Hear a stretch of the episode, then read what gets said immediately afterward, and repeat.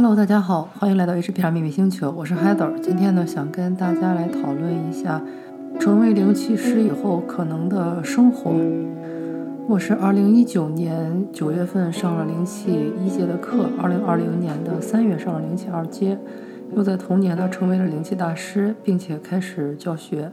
所以从当时到现在呢，差不多灵气教学也有两年半左右的时间了。嗯，从一开始的究竟圣火灵气，然后再到后来我自己的 HPR 灵气，嗯，再到卢恩灵气，所以呢，大概也教出来了几十个灵气学生，以及二十个左右的灵气大师。所以呢，在这里我很想跟大家分享一下上完灵气以后大家的一个生活变化和成为灵气师以后生活会发生的一些改变。首先，第一点呢，就是因为灵气师是类似于说沟通天地之间的一个桥梁。我们生活中的万事万物呢，背后的关键都是能量，而灵气师呢，其实就是相当于获得了权限，可以把这些能量呢，重重新再去进行一次新的分配。大家可以想一下，决定一个事物是生还是死，我们经常会形容某一个动物或者植物。它是生机勃勃还是半死不活？关键就是它背后的能量是不一样的。嗯，大家都很喜欢那些新生儿、那些生机勃勃的植物，或者是那些非常活蹦乱跳的小动物，因为它们有很大的能量在他们的生命里。但是呢，当他们到了生命的末端，或者说是受到了重大的打击，比如说让大家都知道霜打的茄子就很蔫儿，或者说冬天被冻过的植物啊。或者说那些受了伤的动物啊，或者说我们每个人都会经历的生老病死，病得很厉害，或者说临死的时候呢，能量就会越来越低。当能量离开你的时候呢，也是说这个生命体它开始失去它的生命的时候。而灵气师呢，就是说可以把这些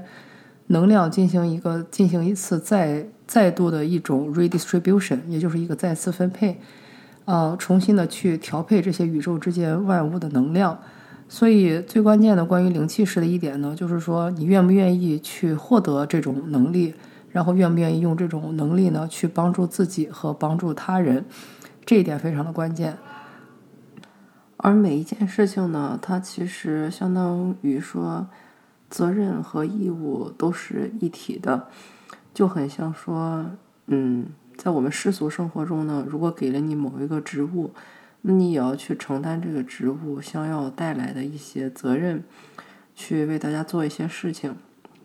嗯，你会有一些回馈，但是你也有一些事情必须要做。所以这个呢，又是另一个灵气师需要去特别关注的一点。嗯，因为这一点呢，其实在灵气教材上，或者说是在教学的过程中呢，我之前没有发现，呃，有很关键的一个阐述。但是我觉得，其实这是很关键的一部分。嗯，可以这么考虑吧。如果说你被给予了一个职位啊，这个职位比如说是一个村长也好，或者说是一个市长也好，那你要做的事情呢，肯定是要每天的去上班去工作，然后呢，去为你的这一方水土的人和事去做一些工作。你要付出你的时间精力。呃，去为他们做一些事情。如果不做的话呢，相应来说呢，肯定就会有一些后果，甚至说，如果比较过分的话呢，会有一些惩罚。嗯，这些我觉得都是一些常识吧，但是经常被大家忽略的事情。所以不是说很多人他学一开始学灵气啊，他会想的比较简单，他会想的说，呃，我如果我会了灵气以后呢，我就可以给我自己去，嗯，保驾护航，我可以为我自己做很多事情。不是说不可以啊，但是如果那样的话，你就走偏了。这就像说我不能说，我当市长，我唯一的目的就是为了给我们家人赚钱，或者说把所有的这个资金都贪污给我们家人一样。这样的话就彻底走偏了，对吧？所以呢，就是说，嗯，你肯定你会得到一些，但是呢，你不要把这个注意力全都放在我能得到什么上，像你要去为大家做什么。这个也是关于，嗯，是否选择要成为灵气师这条道路上很关键的一点。因为你一旦有了这个能力，你不能只为自己，你也要为他人。嗯，去把握好这个平衡和这个度非常的重要。嗯，而且呢，对你自己来说呢，也不要说把它想象成一个，嗯，只有阳光没有黑暗的一条道路。因为大家都知道，其实所有的东西，阳光明与黑暗它都是一体的。或者说呢，一件事情它有啊好处呢，也必然有它的坏处。如果你成为一个疗愈疗呃疗愈师的话呢，去做一个更好的一个管道，或者说更好的一个桥梁，那你首先要做的事情就是要时刻保持自己的一个嗯管道的一个干净，或者说是清洁。那如果这样的话呢，那你首先要做也是不得不做的一步，就是要疗愈你自己。而疗愈自己从来就不是一件很简单的事情。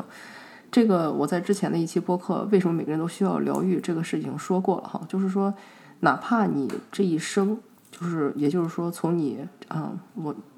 现在正在经历的这一生，从你出生开始开始算起，到现在，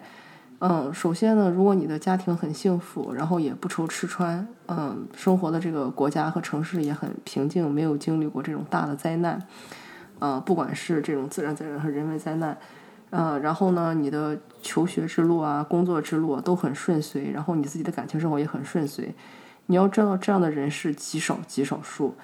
嗯，我不否认，可能的确有这样的天选之子啊，幸运儿啊，就是说从你出生到现在一直都活得很幸福，肯定是有的。但是即使这样的话呢，也难也难免不了说，在这个过程中，比方说可能你身边的比较亲近的人啊，嗯。说一些话伤害到你，这些事情其实都是我们的创伤点，更别说不太可能有人说从出生到现在就没有受过任何的创伤、任何的伤害，这事儿不可能。即使有，我们就说这个概率，我觉得基基本上应该是说低于是万分之一啊，甚至甚至是亿分之一啊，可能真的有这样的人。但即使是这样的话，你不要忘记，我们还有其他的一些时间线和一个时间点，就是说我们并不是独立的存在这个个体上的。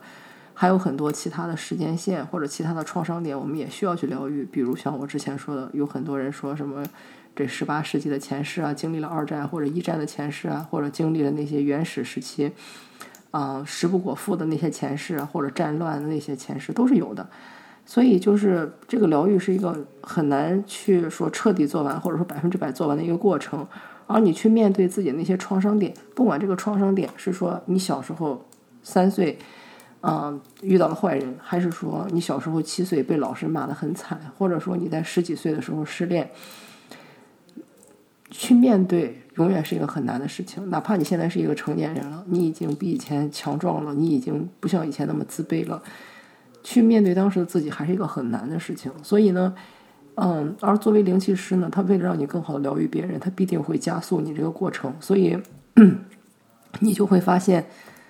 事情开始变成了实修，很多人呢，他在上灵气课之后呢，他会发现他的生活中那个功课就是甩到他的面前，逼着他必须去解决，他不得不解决，因为他不解决自己，他没法疗愈自己，他就没法开始疗愈别人。所以说呢，当灵气师并不是一个很简单的事情，学习灵气很简单，它是一个包教包会的课程，但是成为一个灵气师这件事情并不简单，因为它要求你要勇于面对自己，勇于去疗愈自己。然后呢，愿意去疗愈别人，愿意用自己能力和树立自己正确的愿心去为别人做事情，这些才是难的地方。嗯，所以我觉得这一点呢，可能是我之前没有强调，或者说没有跟大家分享的。但是就想跟大家说一下，以我目前的观察，一般来说，成为灵气师以后呢，都会。经历生活中一些事情的一些加速，或者说一些功课、一些课题会摆在你的面前。这个课题有可能对一些人来说很简单，但有对一些人来说很难。简单的，比方说可能会说，哎，呃，有一个事情你一直拖着没有去做，但这个事情其实对你非常重要，你该去做一下了。或者说有一个人你早就该离开，但你一直没有舍得离开，现在该去离开一下了。嗯，这种情况都很多。嗯，就是上完灵气课以后，经历什么分手啊、离婚啊，或者说是，嗯，换工作啊、换城市啊，或者说跟父母分开搬出来住啊，这种事情的人太多太多了，就大有人在。就是你会发现你的生活在加速，但是这一切都是有安排的，也是有目的的。嗯，毕竟有一句话就是说。